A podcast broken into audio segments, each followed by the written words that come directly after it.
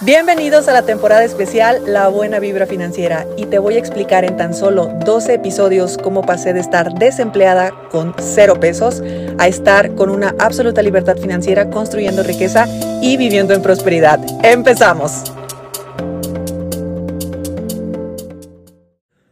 Buenos días y muchas gracias por la masterclass de ayer. Me brincó el corazón de ver la casa llena desde muchos minutos antes de empezar la sesión. Ya teníamos a todos conectados. Y bueno, no te preocupes si no tuviste la oportunidad de estar en vivo, ya les enviamos eh, la liga de YouTube para que vayas y lo veas y lo vuelvas a ver si acaso estuviste presente pero te quedaste con algunas dudas. Y bueno, hoy vamos a hablar ya en nuestro onceavo día, vamos a hablar acerca del fluir y acerca del sentir.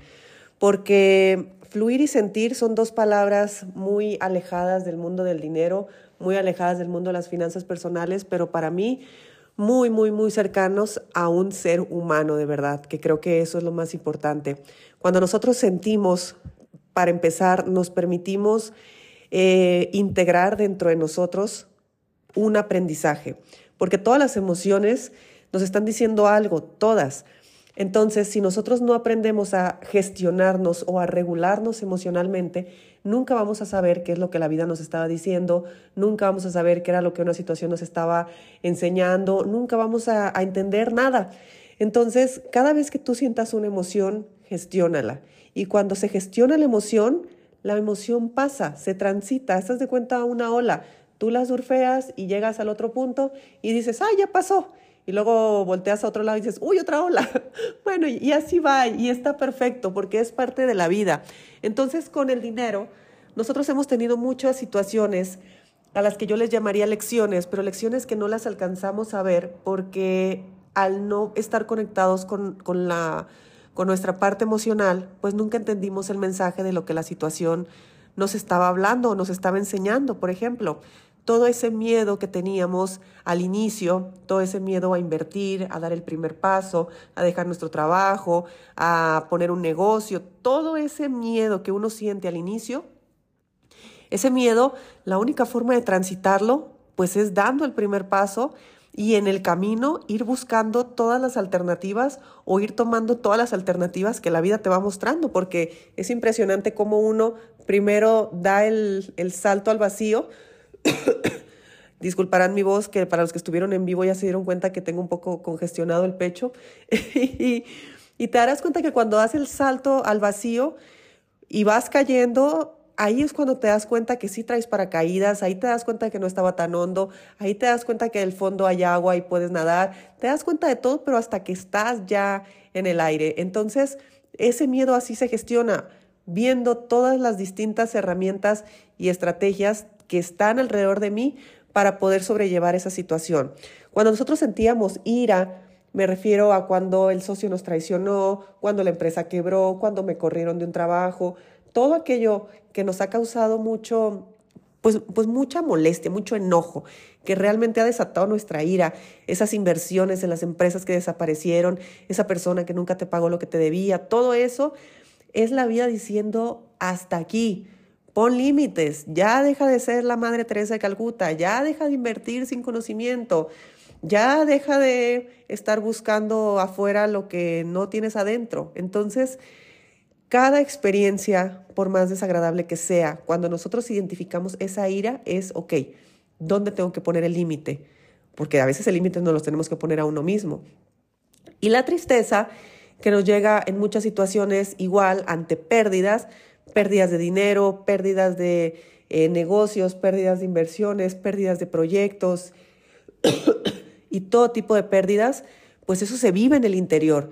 Eso es ir hacia adentro. Ese es el momento de introspección. De hecho, es el momento de mayor em, crecimiento, porque ahí uno realmente se pone eh, a indagar qué funcionó, qué no funcionó, qué pude haber hecho diferente, qué lección me deja, qué no voy a volver a repetir, en fin.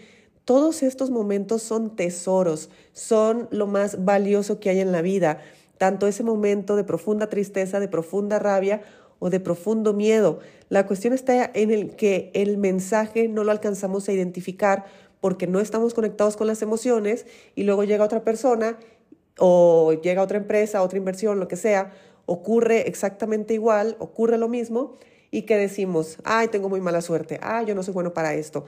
Y ahí empezamos con un diálogo interno que no nos ayuda para nada, en vez de haber dicho, uy, se repitió, entonces déjame voltear hacia adentro, indagar un poco y ver qué es lo que está ocurriendo conmigo para que esta lección se me vuelva a presentar, porque pues claramente no estaba aprobada. Así que el sentir tiene mucho que ver, sobre todo cuando ya llevas cierto camino recorrido, que tú ya tienes camino recorrido, no porque no hayas empezado un proceso de libertad financiera no significa que no tengas un camino en tu vida económica. Pues acuérdate cuándo fue la primera vez que ganaste dinero, eso debe haber sido posiblemente en tu adolescencia, en tu niñez. Bueno, desde entonces tú empezaste un camino. La cuestión está en que ese camino muy probablemente te ha llevado a ti y no tú has llevado el camino que querías. Entonces, en todo este proceso, tú has vivido muchas emociones y has vivido muchas situaciones que se te han repetido y ha pasado, yo lo sé, de todo. Entonces, qué maravilla poder hacer un alto, voltear hacia atrás, como dijo Steve Jobs, que los puntos se pueden unir solamente cuando miras hacia atrás. Entonces tú puedes voltear y ver tu vida y ver tu vida hace cinco años, ver tu vida hace 10 años, ver tu vida hace 15 años y te vas a ir dando cuenta cómo era económicamente y cómo se sentía económicamente también. Te vas a dar cuenta que pasaste etapas de mucho estrés, etapas de mucha prosperidad, hubo etapas de todo, porque así es, es, es la vida, hay de todo y mucho. Entonces, así es como podemos, ok, me conecto con mi sentir. ¿Y sabes por qué te lo digo? Porque ahora sí que empiezas un camino de libertad financiera, de creación de riqueza, de eh, ya otros niveles, lo voy a llamar así, en temas económicos, vas a necesitar muchísimo más de un estómago que aguante todas tus emociones. Vas a necesitar muchísimo más eh, esa resistencia de decir, aquí está mi disciplina, aquí está mi responsabilidad y aquí está esto que me está haciendo que me lleve el carajo, pero sale adelante todo. Entonces, uno realmente se convierte en una persona imparable porque vas y vas y vas y vas y vas y las emociones son tus aliadas y las emociones son solamente tus maestros que se te van atravesando en el camino y que sí, a veces pues ojalá no estuvieran, pero gracias a que están, también estás dando saltos cuánticos, por lo tanto, pues bienvenidos sean. Y ahora, el tema del fluir, que creo que el de las emociones quedó clara, pero el tema del fluir tiene que ver con la confianza. De hecho, el fluir tiene que ver con confianza como tal. Cuando tú fluyes en la vida es porque confías en la vida. Cuando tú fluyes en el dinero es porque confías en que produces dinero, que era lo que hablábamos en la masterclass de ayer. Entonces cuando tú ves que todo en tu vida está fluyendo, empiezas a confiar. Por eso cuando nosotros tenemos un trabajo fijo, pues confiamos en que la otra persona nos va a pagar cada mes o cada 15 días, entonces me relajo. Y tú muy probablemente has tenido puesta tu confianza en ese puesto, en ese jefe, en ese empleo. Por lo tanto, pues no necesitas moverte de ahí porque confías que él siempre te va a pagar. Caso, pues, distinto cuando uno es emprendedor, pero al final de cuentas la confianza no termina porque la confianza está en uno mismo y la confianza está en que el día de mañana voy a salir y voy a conseguir dos clientes nuevos. Entonces, siempre hay confianza, siempre. Cuando tú sientas que algo en tu vida no fluye, Pregúntate, ¿en qué no estoy confiando? ¿No estoy confiando en mí? ¿No estoy confiando en la vida? ¿No estoy confiando en que las cosas vayan a suceder a mi favor? ¿Qué parte de mí está desconectado y no confía? Porque mira que estar sostenido por algo o por alguien es algo imprescindible. Eh, incluso por eso el, el pilar espiritual también está dentro de las finanzas personales, porque a veces confías en el universo, en Dios, en la vida, en tu perro, en ti, en lo que sea, pero, pero confía en algo para que puedas descansar esa parte de ti, esa parte de, del corazón de decir, pues sí, no, no nomás soy yo, no nomás está mi ego aquí luchando con todo, sino que también me puedo recargar en esto que yo confío o en esto que yo creo. Y eso es perfectamente válido y aparte es lindo. Es lindo porque nos reconocemos también como personas, bueno, como eso, como personas. Y claro que puede haber algo mucho más grande que nosotros de lo cual nos podemos sostener. Entonces, Mira que todo en, el mundo, al menos este de las finanzas personales y todo lo que te he comentado durante estos días, pues yo te he contado acerca de casi 10 años de un proceso desde que decidí eh, dejar mi empleo y convertirme en una persona rica, rica a nivel material. Eh, ya después me enteré en el camino que uno podía ser rico en muchas otras áreas, riqueza que obtuve mucho antes que el dinero, eso también me quedó clarísimo. Pero en todo ese tiempo yo siempre tuve claro que las cosas iban a fluir. Entonces, en realidad siempre tuve confianza en que las cosas iban a salir bien, incluso cuando salían mal, pero al final siempre salían bien. Eh, el, el tema emocional, que para mí es imprescindible porque la ansiedad, las depresiones y cualquier otro estado que me sacaba de mi centro, lo podía reconocer fácilmente y me regresaba a mi centro. Nunca los negué, de hecho no los niego jamás. Cuando siento alguna emoción o alguna sensación que no me gusta, al contrario, decido experimentarla y la experimento al límite. Si yo en ese sentido soy intensa, lo que pasa es que muy discreta, pero sí soy muy intensa porque, porque quiero saber el mensaje, quiero recibir el mensaje. Y por supuesto que es un mensaje que no se me siga repitiendo, que, que ya muchas lecciones eh, las, las he pasado en extraordinario y hay algunas que digo, ya, ya basta. Así que esto también es parte del proceso del crecimiento personal, del crecimiento económico. Esto es algo imprescindible que vas a tener que desarrollar en caso que no lo tengas ya desarrollado. Toda la, la, el, el auto, mira, no le voy a llamar autocontrol porque yo creo que uno no se controla a uno mismo. De hecho, yo nunca estuve de acuerdo con estos conceptos de inteligencia emocional que decían que, que, tienes que controlarlo todo eh, y que tu mente tiene que ser lo suficientemente fuerte para no sentir nada. Al contrario, yo creo que una mente de hierro realmente es una mente que acepta sentir todo y que a pesar de que siente todo y que lo vive, que lo experimenta, sigue hacia adelante.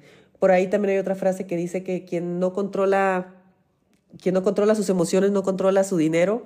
Yo lo diría al revés, yo diría más bien quien no gestiona sus emociones no crece su dinero, porque, porque sí, no podemos dejarle nuestra economía a nuestros estados emocionales, porque pues seamos honestos, todos le dejamos nuestra economía a nuestros estados emocionales. Y, y durante años y años y años, al menos en mi caso, así fue. Afortunadamente muchos de esos años tuve un jefe, así que daba igual. Pero ya después, cuando ya me puse en producción de dinero y ya me puse en otro, eh, en otro modo, si acaso hay alguna emoción que sí requiere más atención de mi parte, yo paro uno o dos días sin problema para atenderme a mí, pero después continúo.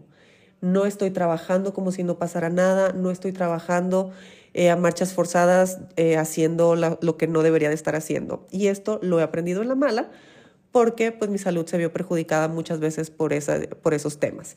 Y aparte de vagotonías y otros temas que también hablaremos dentro de la certificación, de cómo nuestro cuerpo está hablando lo que por dentro también está sintiendo.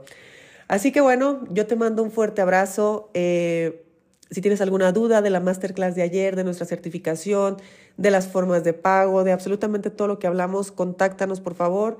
Estamos en la mejor disposición de poder llegar a eh, pues apoyarte algún acuerdo contigo para que entres a nuestra certificación. Estamos poniéndole, bueno, siempre le ponemos todo el corazón pero de verdad ahora en el temario agregamos unas clases que, que wow, yo han sido cosas que he estudiado los últimos años que no estaba dentro de la certificación y que sí me han marcado bastante y bueno, he decidido también integrar muchos, muchos temas muy importantes para mí.